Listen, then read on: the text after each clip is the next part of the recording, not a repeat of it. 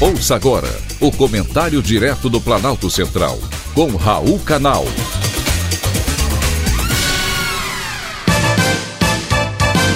Queridos ouvintes e atentos escutantes, assunto de hoje: vamos conversar?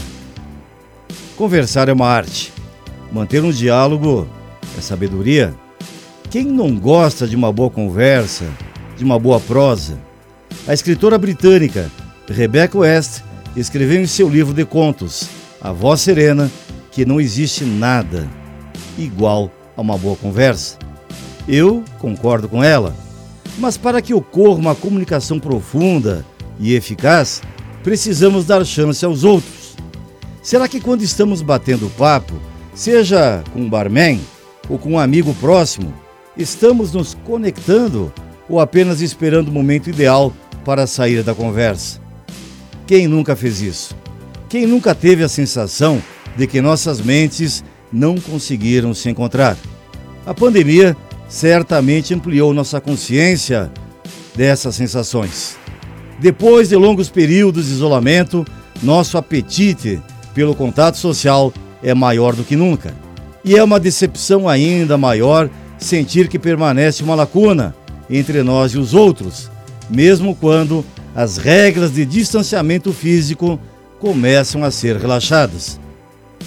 Se isso soa verdadeiro para você, ajuda pode estar próxima. Nos últimos anos, psicólogos de várias universidades que estudam a arte da conversação identificaram muitas das barreiras existentes no caminho para a conexão mais profunda e as formas de removê-las. É fácil ter uma conversa animada. O difícil é manter um diálogo proveitoso e produtivo.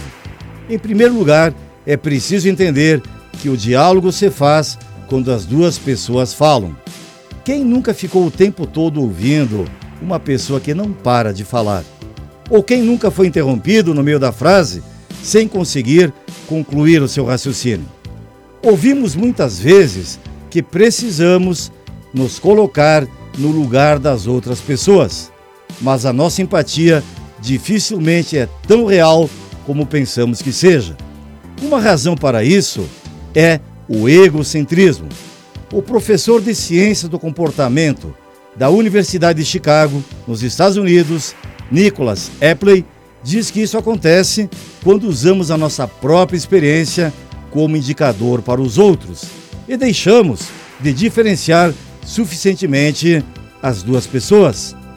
O que serve para mim nem sempre servirá para você. Querer dar solução para a vida de outras pessoas não ajuda a manter um diálogo proveitoso e tão pouco produtivo. Outro hábito que parece óbvio, mas muitas vezes é esquecido, é fazer perguntas. Se você quiser ter um diálogo significativo com outra pessoa, em vez de dois monólogos intercalados, você precisa se esforçar para fazer perguntas. Se interesse pela pessoa com quem você está dialogando. Fazer perguntas faz uma diferença significativa para que as pessoas sejam consideradas simpáticas.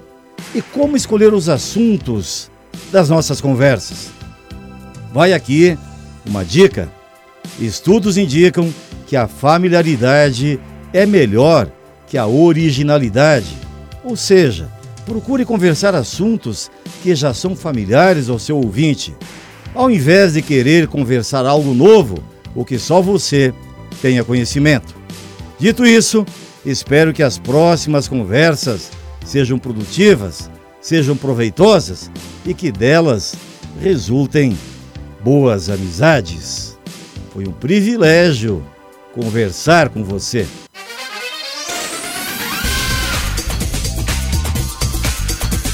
Acabamos de apresentar o Comentário Direto do Planalto Central, com Raul Canal.